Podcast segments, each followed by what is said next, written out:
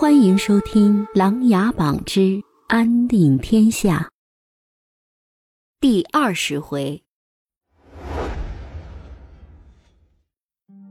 金陵帝都，萧景琰探望了皇太后，陪着母亲在花园内晒了晒太阳。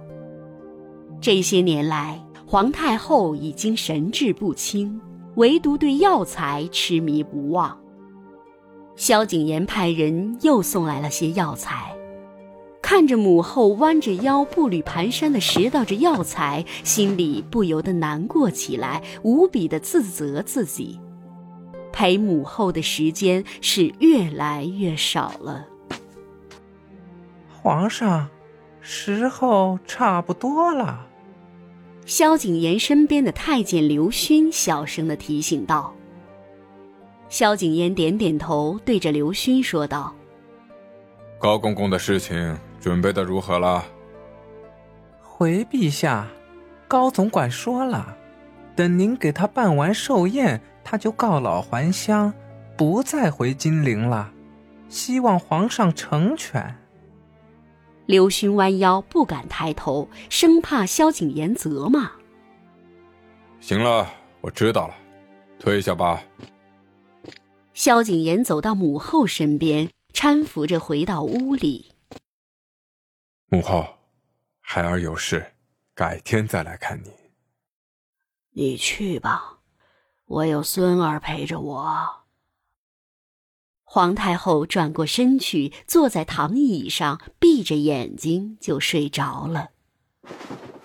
萧景琰为母后盖好了花丝青被，叮嘱了宫女，快速的走回了书房。列战英早已在此等候，他向萧景琰行将了礼仪。皇上，大禹使臣已经到达金陵，他们明日上朝觐见。这次大禹使臣为何而来？可有预报？萧景琰心中疑惑顿生。回皇上。臣并没有打探到他们来此的目的。奏事阁的人禀报说，大禹使臣到了金陵后，就去了玉仙阁青楼，好像在找什么人。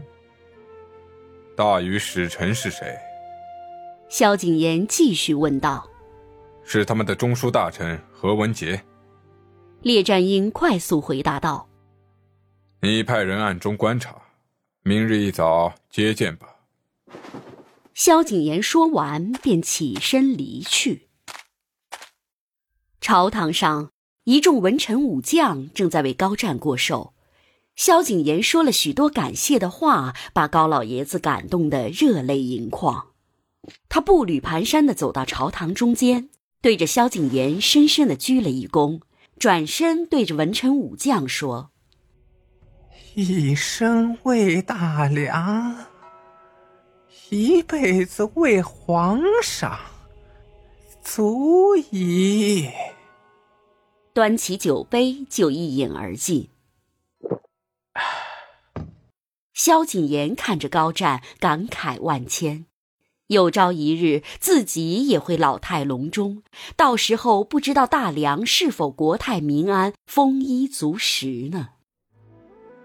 如今大禹内乱而起，慢慢的揭露出大禹邻国蠢蠢欲动，彼此之间相互勾结，背后敌人暗中作乱，太子和长宁王还需历练。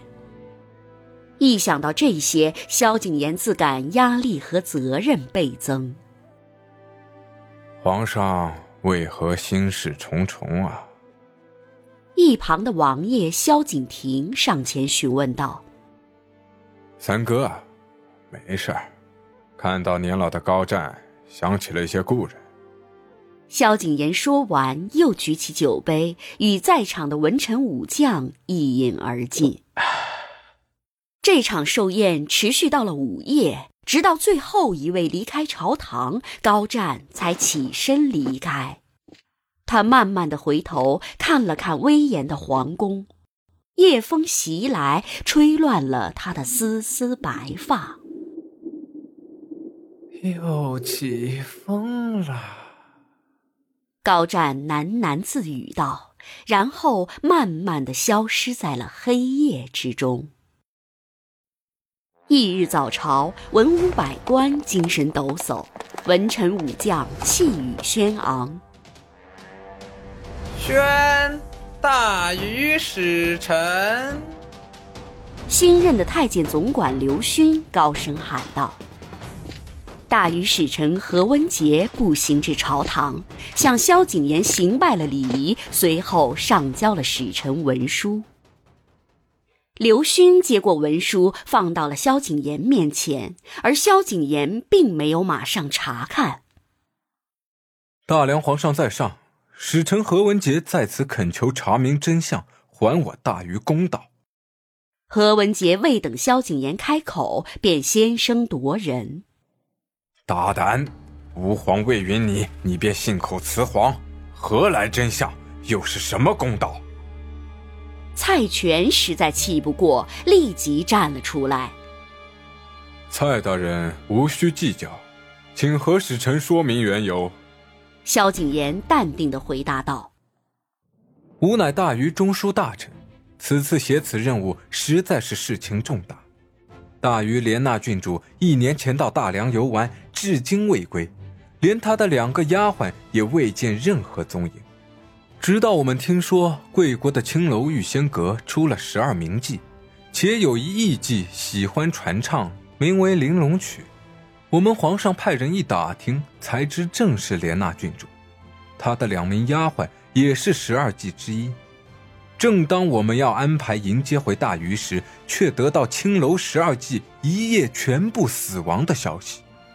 加之前段时间我大禹皇帝突然病逝，新皇帝年幼，所以特派我为大禹使臣，恳请大梁皇帝协助我们查明真相，是谁挟持我们的郡主为妓？